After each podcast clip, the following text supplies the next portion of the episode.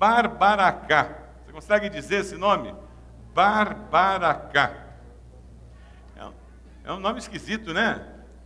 Os judeus eles têm o bar mitzvah, que é o, significa filho da lei, filha da lei, né? E durante séculos eles têm observado essa tradição, essa cerimônia religiosa, que é um rito de passagem para a vida adulta. E pais de diferentes partes do mundo andam preocupados com a dificuldade de ajudar filhos a fazer a transição da adolescência para a juventude, para uma postura mais adulta na vida. E no mundo inteiro existe um movimento, graças a Deus, particularmente no meio cristão, de pais querendo ajudar os filhos a fazer essa transição. Porque tem alguns pais por aí com filhos de 35 anos que ainda são adolescentes e não querem sair de casa, os infelizes. Eles continuam lá e não querem assumir a vida.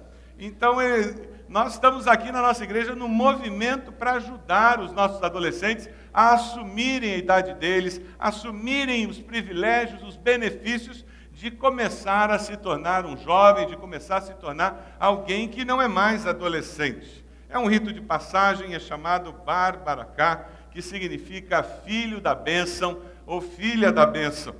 Nós tivemos na sexta-feira um evento muito legal aqui na nossa igreja, uma festa enorme aqui nesse salão mesmo. Foi uma festa muito bonita, significativa, em que os pais abençoaram os filhos aqui quem esteve presente não vai esquecer aquela festa. E nós estamos fazendo isso porque esse é o começo de uma nova geração. Cada vez mais as gerações estão ficando curtas. As famílias agora têm várias gerações com características muito distintas dentro delas. E se você esteve vendo aquela série Gerações que o Jornal da Globo, no Jornal da Noite, apresentou, você deve ter reparado isso. Eu trouxe aqui um resumo da reportagem que eles fizeram sobre a geração Z, que é essa galera aí, do pessoal de 95 em diante. Dê uma olhadinha nessa reportagem que fala sobre essa geração Z. Vamos lá.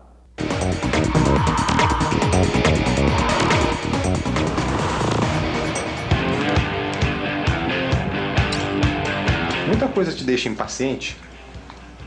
Sim. Por exemplo, lerdeza. Parece aquela impaciência da geração Y, mas é pior. Tem pessoas que fazem coisas muito devagar ou que demoram para entender alguma coisa. Me causa irritação extrema. Uma nova leva de jovens chama a atenção de educadores e especialistas em recursos humanos. Eles ainda não chegaram à universidade, mas já demonstram que vão ter um comportamento diferente no mercado de trabalho. Os dias de caçula da geração Y vão acabar. Vem aí a geração Z. Nossa geração é super rápida, a internet e tudo mais. Então a gente quer tudo com muita ansiedade. Na linha do tempo, a geração Z nasceu a partir de meados dos anos 90. O mundo desses jovens sempre teve internet, e-mail, celular e toda hora aparece uma novidade. O ritmo ditado pela tecnologia é decisivo para formar a personalidade da geração Z. Essa geração atual, ela não compreende a si mesma, a geração Z, sem que haja a digitalização do mundo, das relações, da vida. Ela não se compreende e não compreende a vida fora isso. E às vezes é o computador ligado com conversa, jogo, música e o celular e do lado, e a TV ligada. Prestando atenção em tudo que está acontecendo. A tecnologia também molda uma geração em que a comunicação é instantânea e nem sempre depende do olho no olho. Quem de vocês tem computador? Quem usa o computador para entrar no MSN? Quem tem Orkut também? Celular, quem tem? Parece contraditório, mas eles se comunicam tanto que ficam isolados na própria casa. Você sabe que eu levei ele no otorrino porque eu achava que ele era, tinha problema de surdez ou alguma coisa? É, porque abria a porta do quarto, falava com ele. Na quarta, na quinta vez, quando estava berrando, é que ele me respondia. Aí o otorrino me falou isso. Falou assim, ah, o ouvido dele é seletivo. Ele só ouve o que ele quer. E a mãe, eu acho que não é uma coisa que ele gosta muito de ouvir. Aqui família se dá oi, pergunta como foi o dia, é, vai pro computador, é, porque não tem muito o que conversar. A gente, por exemplo, não se encaixa tanto, entendeu? A gente prefere falar com nossos amigos do que ficar com a família. E os amigos estão no computador. Então. A gente fica menos na sala. A sala não é mais um lugar de convívio da família e eles vão para os seus quartos. Mas a gente não pode dizer que eles fizeram isso sozinho. Os seus pais ajudaram a educar dessa forma. A maioria das famílias não acompanha esses adolescentes, eles ficam sozinhos porque os, os pais trabalham. Então, dessa forma, eles estão acostumados a ficar com eles mesmos, independentes, a fazer as coisas do jeito que eles querem e quando eles querem. Então, no momento, no momento em que eles têm que dividir, isso se torna muito difícil. É uma geração conhecida como individualista. Pensando no futuro, esses jovens podem ter muita dificuldade de trabalhar em equipe. Duvida? Quando me contrariam, nossa, nossa, eu fico muito brava. Odeio ser contrariado. Mas... É. E já imaginou tratar um colega ou um chefe assim? Tentei ensinar minha avó uma vez. Tentou? Não deu certo. Não, porque ela não conseguia nem mexer no mouse. Ela não conseguia entender como o mouse se movia na tela. ela não conseguia. Entendeu? Fiquei dois minutos e desisti. Falei, vó, vai cozinhar. A geração Z há de ter o seu lugar, assim como as outras. Os baby boomers, experientes e que vestem a camisa da empresa, a geração X, mais dedicada ao trabalho e que combina um pouco da experiência dos mais velhos com o pique dos mais novos, e a geração Y, cheia de ideias, de energia, de capacidade para inovar. É outra geração que está chegando e a nossa igreja tentando responder esse novo desafio, chamou essa essa galera nova e eles se envolveram num projeto de discipulado, de estudo, de crescimento juntos. E foi muito abençoadora a experiência que eles tiveram. E durante todo esse ano eles caminharam juntos, cresceram juntos. E estão assumindo um compromisso. E assumiram na sexta-feira, diante de Deus, diante dos pais, foram abençoados pelos pais. E eles vêm hoje aqui pedindo a bênção da igreja para essa nova fase da vida, quando eles entram numa nova etapa da existência deles um momento em que, como filho da bênção, filha da bênção, eles assumem o compromisso de porque eles são alguém em Cristo, porque eles têm uma identidade em Cristo Jesus, como discípulos de Jesus, de viver, fazer e ser alguma coisa diferente do que a sociedade aí está propondo para eles, para essa faixa etária. O grande lema é: eu faço o que eu faço porque eu sou quem eu sou em Cristo Jesus. E o que nós queríamos passar algum tempo aqui refletindo, eu já comecei a falar com eles na sexta-feira e eu queria me aprofundar um pouco mais hoje, é falar sobre como Deus prepara os filhos para a vida adulta e como Deus usa os pais nesse processo. E como nós, pais, precisamos nos envolver ativamente nesse processo de preparar os filhos para a vida adulta. Eu queria destacar três verbos que são essenciais nesse processo de preparar os nossos filhos para a vida adulta. São os verbos honrar, obedecer e aprender. Princípios que farão as nossas famílias receber de Deus bênçãos especiais para elas. Princípios que farão com que nossos filhos sejam abençoados, princípios que farão com que nós adultos, pais, sejamos abençoados. Dê uma olhadinha na sua Bíblia, lá em Êxodo 20, 12. Abra a sua Bíblia aí. Êxodo 20, 12.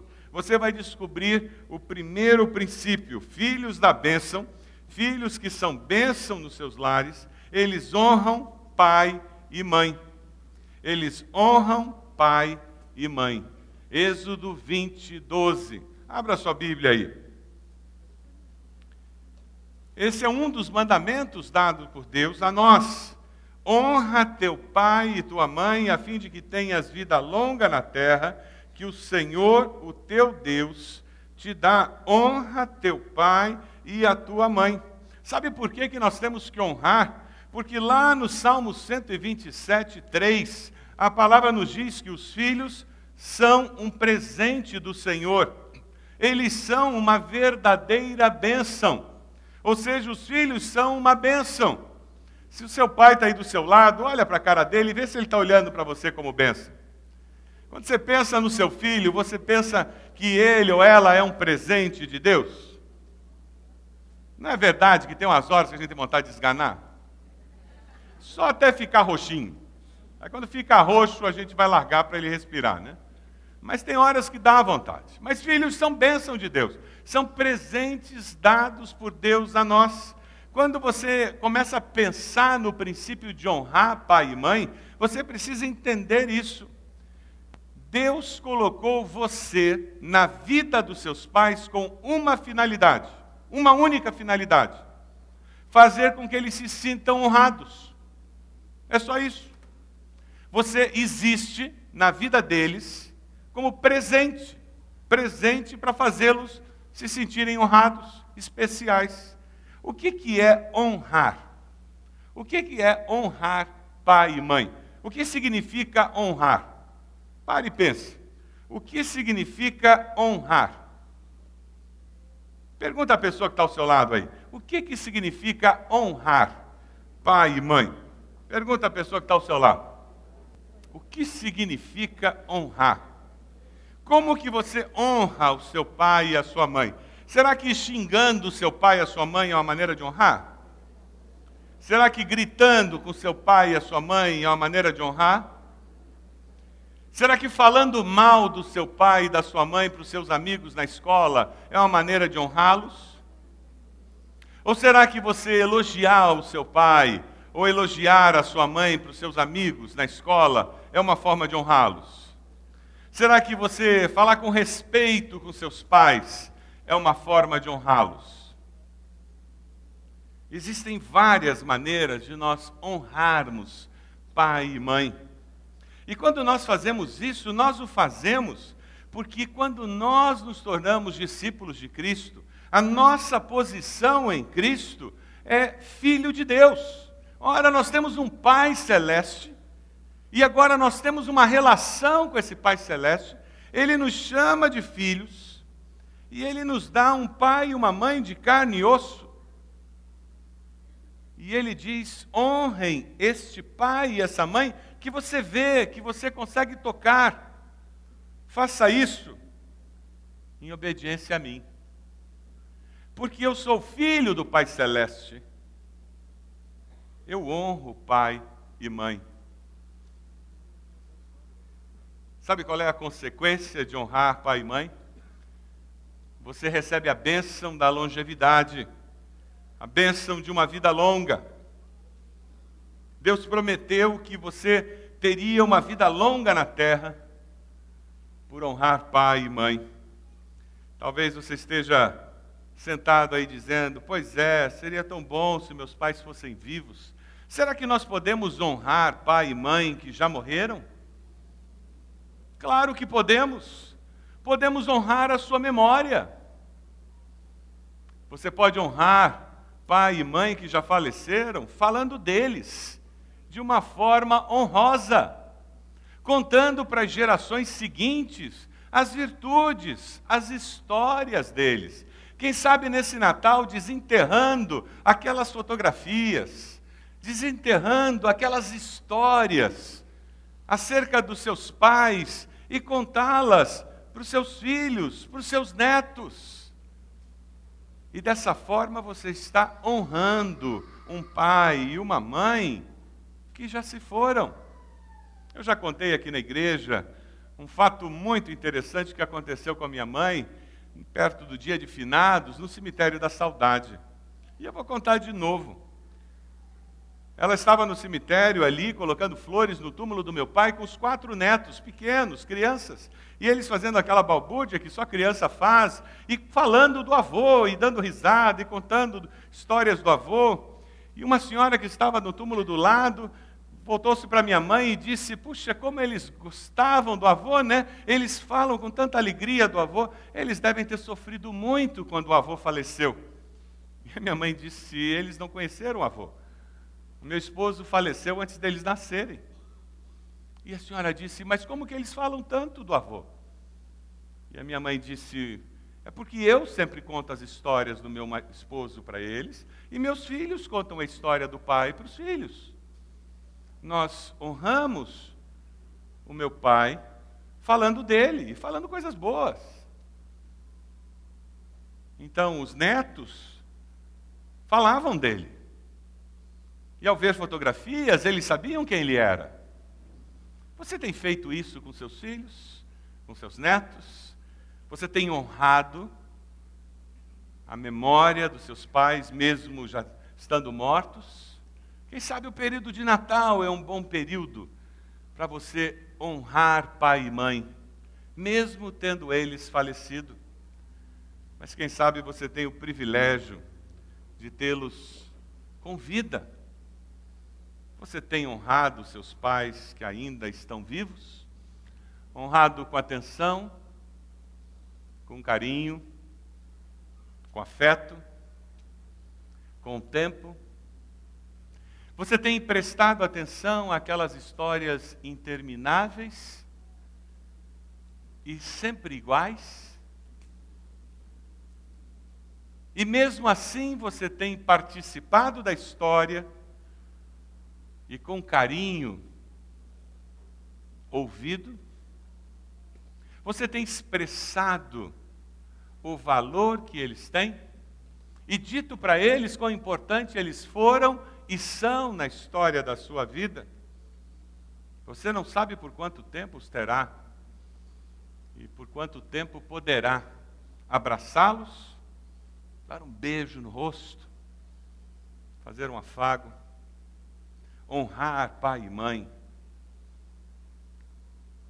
é se transformar num presente, é se deixar embrulhar com papel de presente, ter um baita de um laço de fita e dizer: meu pai, minha mãe, como é que eu posso alegrar seu dia? Como é que eu posso fazer com que você seja mais feliz porque eu existo? Jovem, adolescente, você não foi planejado por Deus para infernizar a vida dos seus pais. Não é esse o propósito de Deus. O propósito de Deus não é que você faça o que você quer. O propósito de Deus, ao criar você e colocar você naquela família, é que você abençoe e faça a vida da sua mãe melhor, porque você existe. Faça a vida do seu pai melhor porque você existe. Filhos da bênção, honram os pais e fazem isso seguindo o segundo princípio criado por Deus para que a família que tem filhos da bênção seja uma família abençoada. Filhos da bênção obedecem pai e mãe, independente de vivermos numa sociedade permissiva como a nossa. Sabe por que, que os filhos da bênção obedecem os pais? Eles obedecem os pais porque eles conheceram a Cristo. Eles obedecem os pais porque eles foram reconciliados com Deus. Eles experimentaram o perdão de Deus. Eles obedecem os pais porque eles foram reconciliados com Deus e foram transformados em ministros da reconciliação. Quando você é um ministro da reconciliação na sua família, sabe qual é o teu propósito dentro de casa? É promover a paz dentro de casa. Se os seus pais são autoridade, se eles estão dando uma orientação, você promove a paz, aceitando pela fé a direção que eles estão dando grande desafio dos pais, quando os filhos entram na juventude, é entender que eles não são mais criança, entender que eles têm a capacidade de arrazoar, pensar e questionar, e que quando fazem isso com respeito, eles merecem ouvir um arrazoado também. E quando essa interação saudável acontece entre pai e filho, os dois crescem. E quem sabe até uma reavaliação da situação acontece. Colossenses diz que os filhos devem obedecer aos pais em tudo, porque isso agrada ao Senhor. E lá em Efésios diz porque isso é justo. Sabe por que, que os pais, eles devem exigir obediência, eles devem insistir em dizer como a vida deve caminhar para os filhos. Sabe por quê? Porque em fazendo isso, eles treinam os filhos para a vida. Pais omissos que não amam os filhos, eles querem ser amiguinhos dos filhos. E eles estão tão inseguros que eles querem ser o melhor amigo dos filhos. Tenho más notícias para você, pai e mãe, que quer ser o melhor amigo dos seus filhos. Você jamais será, você é velho demais para isso. E sabe o que acontece? Amiguinhos e amiguinhas, eles têm aos montes, em qualquer esquina. Mas pai e mãe só tem um de cada.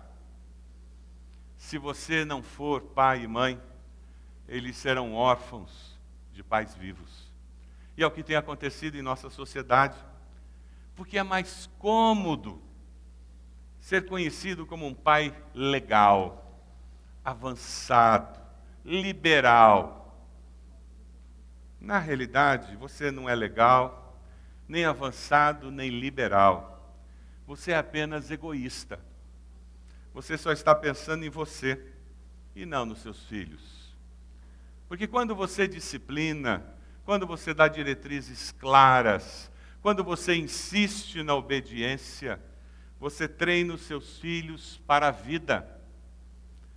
Porque ninguém cresce na vida cristã se não sabe obedecer a Deus. Não é verdade? Uma das maiores dificuldades que eu enfrento como pastor é encontrar membros de igreja que leem a Bíblia e dizem para mim: é verdade, pastor, eu li aqui para não adulterar. Ah, mas eu quero. Eu digo, mas você não lê o que diz para não adulterar? Pois é, mas eu não quero, eu quero, eu quero adulterar. Você acha que a maioria das pessoas que não são dizimistas já não leram Malaquias 3,10? Já. Mas elas não querem. O nosso problema não é ignorância, é desobediência. E é em casa que nós aprendemos a obedecer a Deus. Mas não é apenas a Deus que nós temos que obedecer na vida, é? Alguém em algum lugar sempre estará dando ordens a você, não é verdade? Você pode ser dono da carrocinha de pipoca, mas alguém vai dar ordem em você. Não põe a carrocinha aqui, não, é proibido, não pode. Sempre, a vida inteira, nós teremos que obedecer a alguém. E ai daquele filho que teve um pai ou uma mãe negligente que não o ensinou a obedecer. Porque ele terá uma dificuldade tremenda para conviver com limites na vida, uma dificuldade tremenda para lidar com um não. E esta nova geração, particularmente, vocês viram no vídeo? A dificuldade que aquela menina tem de ser contrariada porque a maioria deles ou é filho único, ou é filho de uma família que tem dois filhos apenas, que com excesso de bens materiais. Muitos deles nem banheiro dividem. Eu conversava outro dia com um médico, quando fui fazer uma consulta, ele estava indignado com os dois filhos. Os filhos fizeram um complô em casa, marcaram uma reunião com ele e com a esposa. Dois filhos adolescentes. Eles estavam exigindo a troca do apartamento. Uma exigência natural. Ele disse que daí ele perguntou para os filhos, mas por que, que a gente tem que sair? Eu gosto de morar aqui. Eles disseram, é inviável nós continuarmos aqui tendo que dividir um banheiro. Nós temos que ir para um apartamento em que cada um de nós tem um banheiro. Felizmente, aquele pai e aquela mãe eram lúcidos. E eles usaram aquela oportunidade para falar com os filhos, dizendo: Lamento informar, meus filhos, bem-vindos à vida real. Na vida nós dividimos muitas coisas, na vida nós aprendemos a lidar com frustrações, na vida nem sempre as coisas são como nós queremos. Bem-vindos ao mundo real. Crescei e apreciai. Pais que realmente amam seus filhos, exigem obediência com amor, com coerência, com consistência, mas com firmeza, para que eles estejam preparados para enfrentar a vida. Sabe por quê? Se eles não aprenderem a obedecer aos pais, a vida que é madrasta terá que ensiná-los. E alguns, por não aprenderem, acabam atrás das grades. Porque se você não aprender que existem limites na vida e é necessário obedecer, você não vai passar de ano, E as consequências não ficam só com você. Você sabe quem é que paga a aula particular? Seus pais. Se você for preso, as consequências não ficam só com você. Sabe quem é que vai ter que pagar advogado e passar a vergonha de ter um filho na cadeia? Seus pais. Se você usa droga, as consequências não ficam só com você. Sabe quem é que vai sofrer todas as implicações que vêm com um filho drogado? Seus pais. Se você tiver um filho e ainda for solteiro, e tiver que sustentá-lo e criá-lo, não pense que você vai fazer isso sozinho. Sabe quem que vai ter o respingo dessa situação?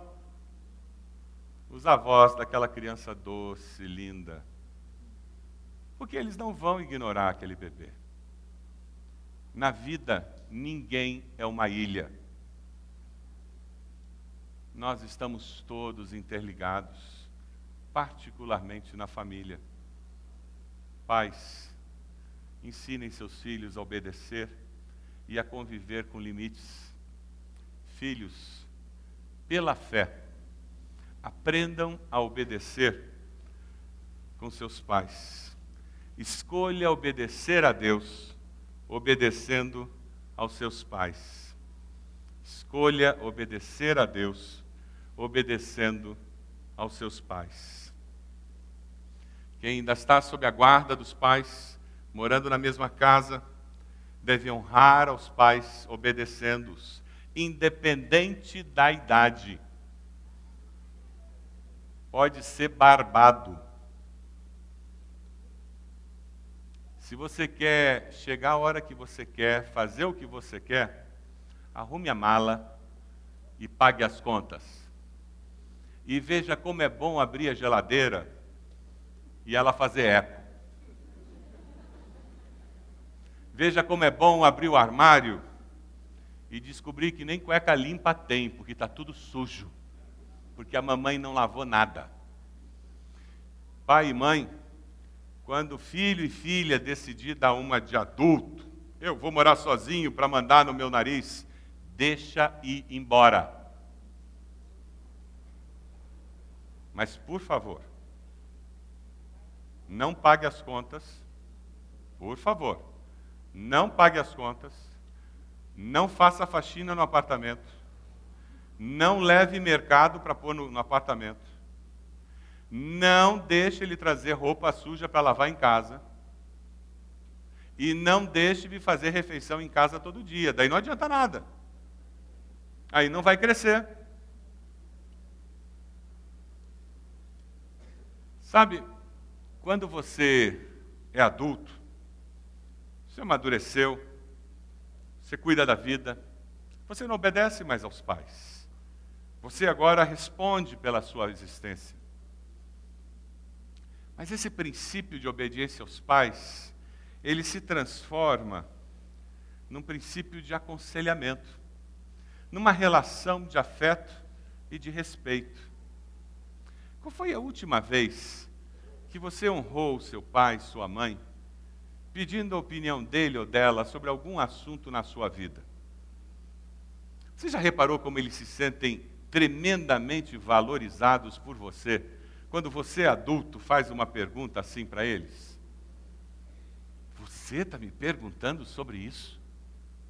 Não significa que você vai fazer o que ele vai dizer ou ela vai dizer mas significa que aquela pessoa que Deus usou tantas vezes ao longo da vida para orientar você, para abençoar você, você já parou para pensar que já que Deus usou essa pessoa tantas vezes, de repente, Deus pode surpreender você com uma palavra clara, nítida. Sabe aquelas palavras que você para e diz: Isso não é da minha mãe só pode ser coisa de Deus. Não, meu pai não diria isso.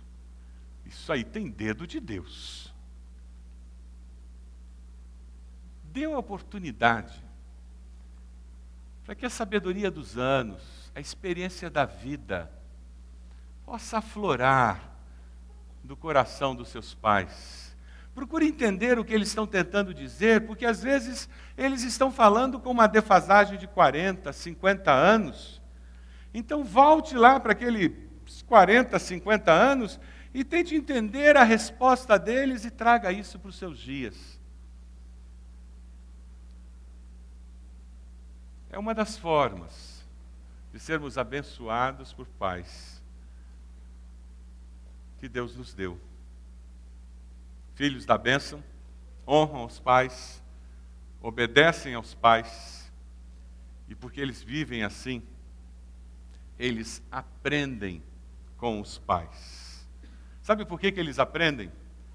Porque na conversão existe algo incrível que acontece com a gente. Na conversão, aquela autossuficiência que a gente tem como ser humano, pecador, ela se quebra. E a gente descobre que a gente não, não é nada. A gente descobre que nós estamos muito aquém do ideal do Criador para nós.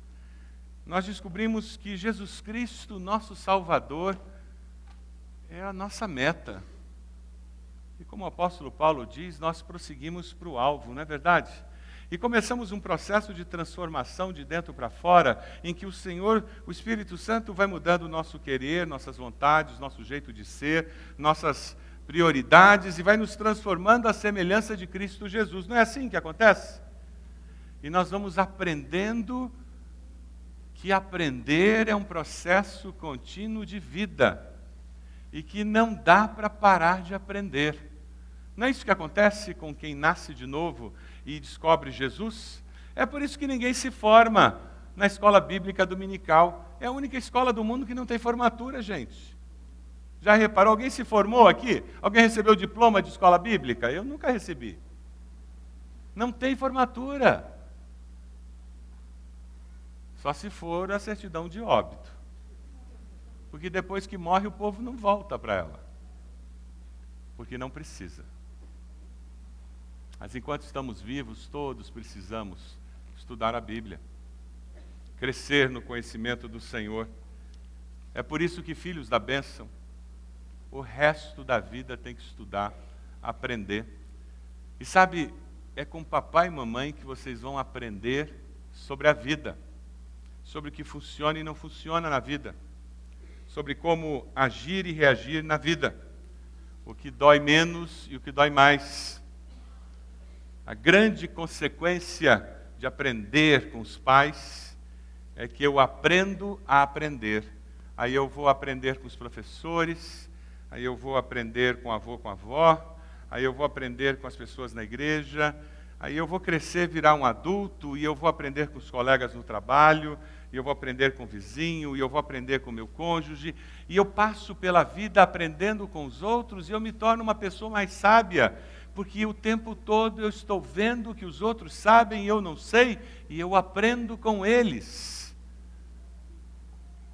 Porque eu aprendi a aprender. Você é uma pessoa que aprendeu a aprender? Ou você tem muita dificuldade de aprender alguma coisa nova? E você sempre acha que não precisa. Eu não preciso ler mais uma vez a Bíblia, eu já li uma vez, para que outra vez? Eu já li nove e ainda acho pouco. E cada vez que eu leio tem coisa nova. Eu conheço gente que leu mais de cem e continua lendo. Então, quando eu digo que eu leio nove, eu digo é muito pouco. Eu conheço gente que lê a Bíblia três vezes por ano. E eu achava grande coisa ler uma vez por ano. Mas tem gente que aprendeu a aprender. Eu tenho uma meta de ler dois livros por mês. Gente, eu não consigo ler tudo que eu quero ler. Você senta no meu escritório, tem livro por tudo quanto é canto. Minha mesinha de cabeceira tem uma pilha de livro. Eu leio seis livros ao mesmo tempo, eu não consigo ler um só. Porque tem um dia que eu estou afim de ler um livro, tem outro dia que eu estou afim de ler outro tipo de livro.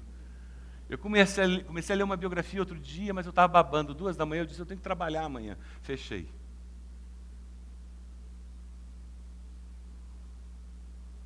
Deus me ajude a não desaprender de aprender.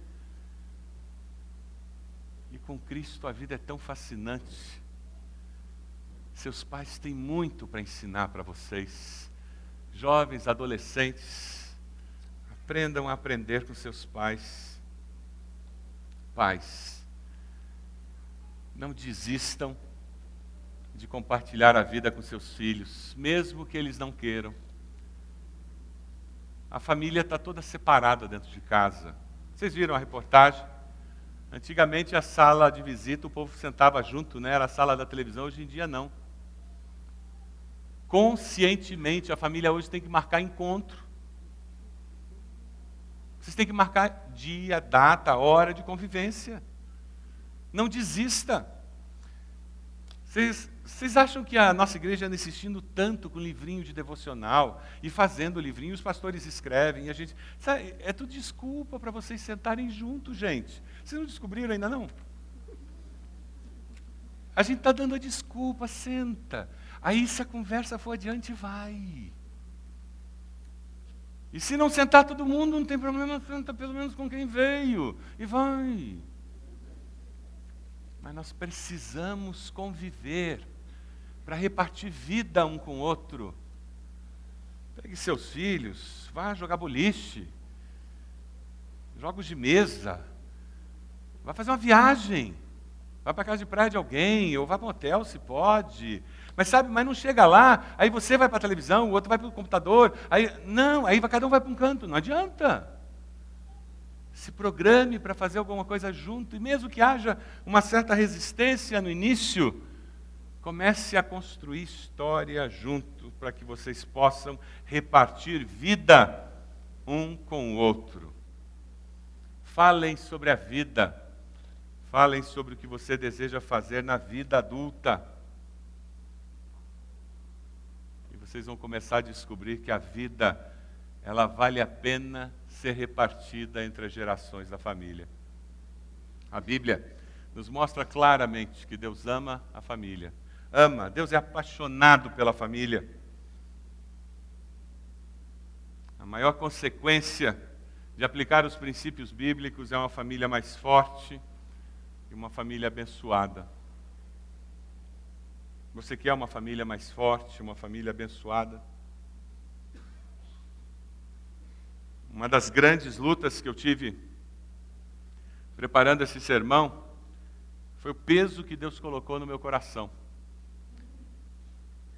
Porque eu tenho visto muitas famílias com filhos que são grandes bênçãos, jovens, adolescentes, mas eu tenho visto tantos pais sofrerem com filhos que só têm dado dor de cabeça e desilusão. E foi difícil essa semana. Preparando esse sermão, várias vezes eu parei e comecei a chorar, clamando pela misericórdia de Deus sobre a vida desses pais. Filhos que escolheram não ser presente de Deus, escolheram não honrar os pais. Isso está nas mãos de vocês. Os seus pais podem fazer o que eles quiserem. Chega uma hora que são vocês, jovens, adolescentes, que escolhem. Porque Deus deu livre-arbítrio a vocês. Vocês decidem se serão filhos de bênção ou não. Se vocês vão honrar, obedecer e aprender. Esses são os desafios de Deus para você que é filho honrar, obedecer e aprender. Você que tem pais falecidos, honre seus pais falecidos para as outras gerações, por favor. Não roube das outras gerações a herança que você pode deixar da memória daqueles que já se foram. Tire as fotografias do baú. Conte as histórias. Você que tem pais que ainda estão vivos, por favor, telefone, mande carta, e-mail, vá até lá. Converse com eles. Já há alguns anos que eu tenho vivido uma situação que eu não quero que ninguém viva. O comum é chegar na casa da minha mãe e, e ela não me reconhecer. E eu saio com ela, almoço com ela, volto para a casa dela, fico com ela. Alguns dias nem conversar, nem falar nada, porque conversa ela não tem mais. Mas ela nem fala nada. Eu vou lá não é porque ela me reconhece mas é porque eu sei quem ela é. Eu vou honrá-la porque eu sei quem ela é.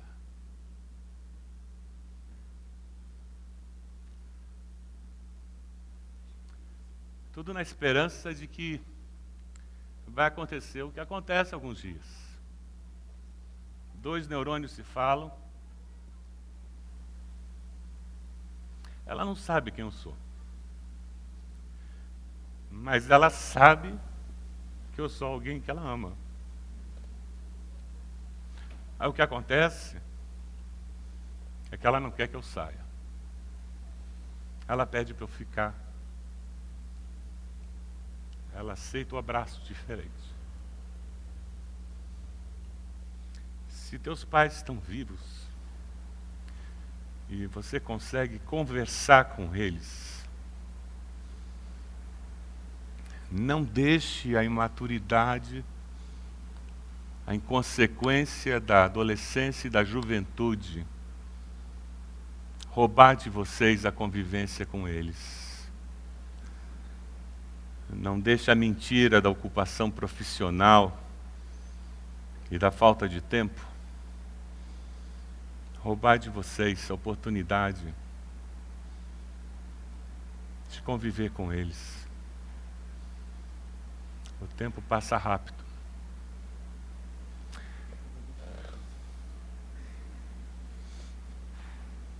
Deus eterno, coloco a vida do teu servo nas tuas mãos. Nós, como igreja, Senhor, oramos, te louvando porque o Senhor tem o sustentado nesse tempo. E eu quero pedir, Senhor, em nome de Jesus, que o teu Espírito, que traz conforto, consolo, fortaleza, Traga a vida dele, Senhor, que ele carece em momentos como esse. Obrigado porque ele tem sido usado como um servo fiel, ungido, mas ele também, Senhor, é gente, sente a dor, sempre, Senhor, as dificuldades, sente as lutas, em nome de Jesus, com o teu Espírito, dá aquilo que ele carece, em nome de Jesus. Amém. Amém. Obrigado. O desafio que Deus colocou no meu coração para os pais é o desafio de abençoar os filhos todos os dias da vida, independente do tipo de filhos que eles são. Independente do momento da vida que eles estão vivendo. Porque, independente do que eles decidiram ser ou fazer, independente da vontade que você tenha de estrangular eles continuam sendo presentes de Deus. E o projeto de Deus não vai ser frustrado de que eles sejam bênção na vida de vocês. O meu desafio é que se você quer ser filho de bênção, na vida dos seus pais, quer você seja adolescente, jovem ou um adulto. Meu desafio é que você se ajoelhe dizendo: Deus, me mostre como eu posso ser filho de bênção na vida dos meus pais. Se eles já se foram, como eu posso honrá-los? Se eles estão aí, como eu posso honrá-los? Se eu ainda estou debaixo da guarda deles, como eu posso melhor obedecê-los? Se eu já sou um adulto, como eu posso fazer com que eles se sintam valorizados, porque eu converso e busco o conselho deles. Como eu posso, Deus, aprender com eles, independente da minha sabedoria e da minha experiência. Se você deseja que Deus fale ao seu coração e use a sua vida de uma forma incrivelmente diferente na vida da sua família, coloque-se de joelhos onde você está mesmo. Com esse gesto você vai estar dizendo: Deus, eu quero algo novo na minha família, na minha relação com meus filhos, na minha relação com meus pais. Algo que venha dos céus, algo que seja o mover do Senhor algo que não possa ser explicado por mente humana, porque seja o agir do Senhor na minha existência. Quem sabe você tem que pedir perdão? Faça isso agora. Se você está na internet e, Deus tocou o teu coração, se ajoelhe onde você está. Faça o mesmo que todos fizeram aqui e clame pela misericórdia do Senhor. E Deus vai agir na sua vida. Deus vai fazer toda a diferença. Clame ao Senhor. Esse é um pacto novo com o Senhor que você precisa fazer. Diga a Deus: Eu vou pedir perdão, meus pais. Se você precisa fazer um pacto de não desistir dos seus filhos, diga a Deus: Eu não vou desistir dos meus filhos. Diga isso para o Senhor. E diga a Deus, me dê sabedoria para ir adiante.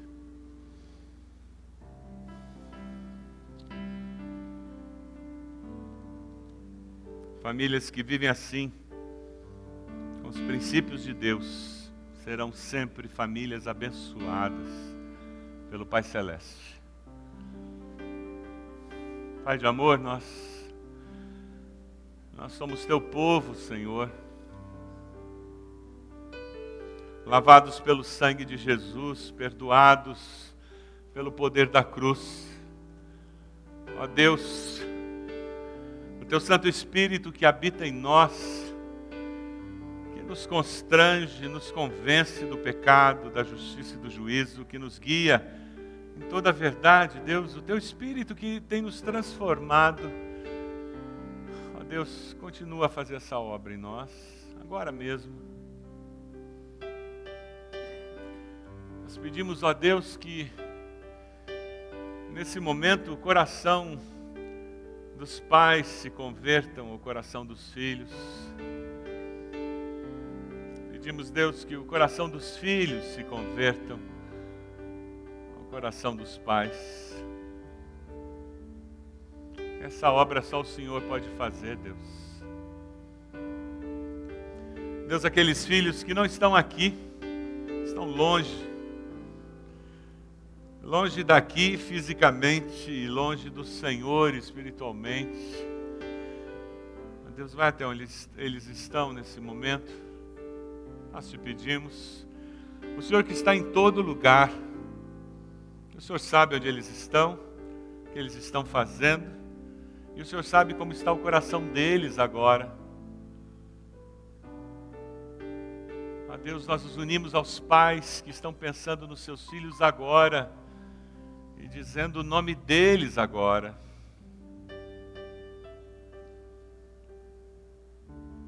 Ó Deus, toca no coração deles.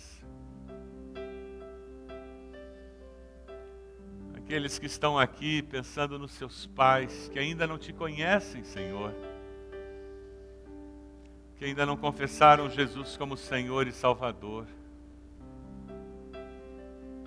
Vai até onde eles estão, Senhor. Toca no coração deles com graça, com misericórdia.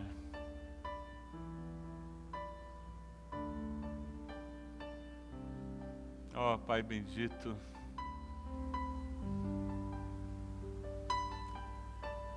faz uma obra, Senhor, no nosso meio.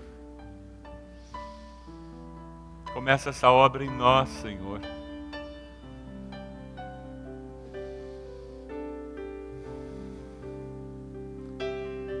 Começa essa obra em nós, Senhor.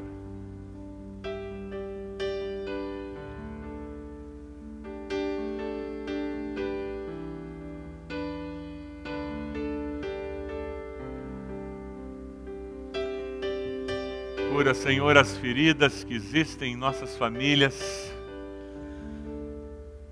Nos ensine, Pai, a pedir perdão, a perdoar. Deus, restaura a esperança naquele coração desesperançado, Senhor.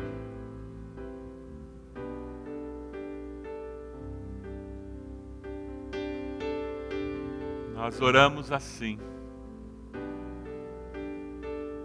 E o fazemos no nome precioso de Jesus. Amém, Senhor. Amém. Amém. Eu queria pedir a todos para nós ficarmos de pé agora. Queria pedir o pessoal do Babaracá que viesse aqui, que vocês ficassem aqui atrás de mim. Essa moçada bonita.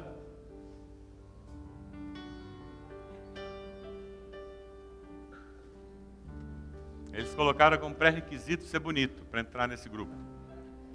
Aqui atrás, Mateus. Olha lá. Ali atrás. Olha lá. Isso.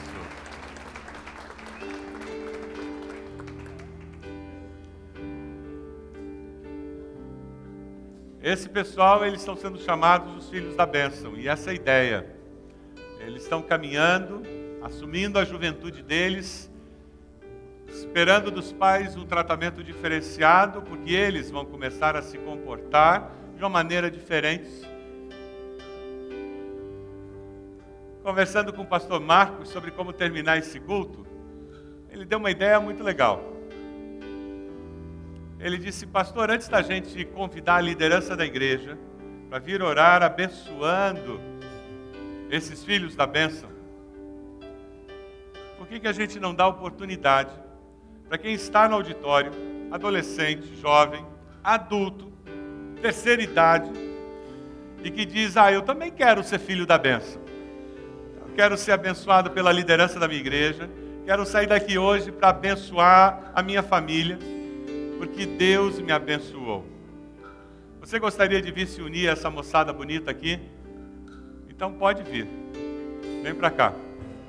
E nós vamos depois convidar a liderança da igreja para vir orar por você. Você quer também se unir a eles? Você quer ser um filho da bênção? Pode vir. Pode vir. Não tem faixa etária agora. Pode vir.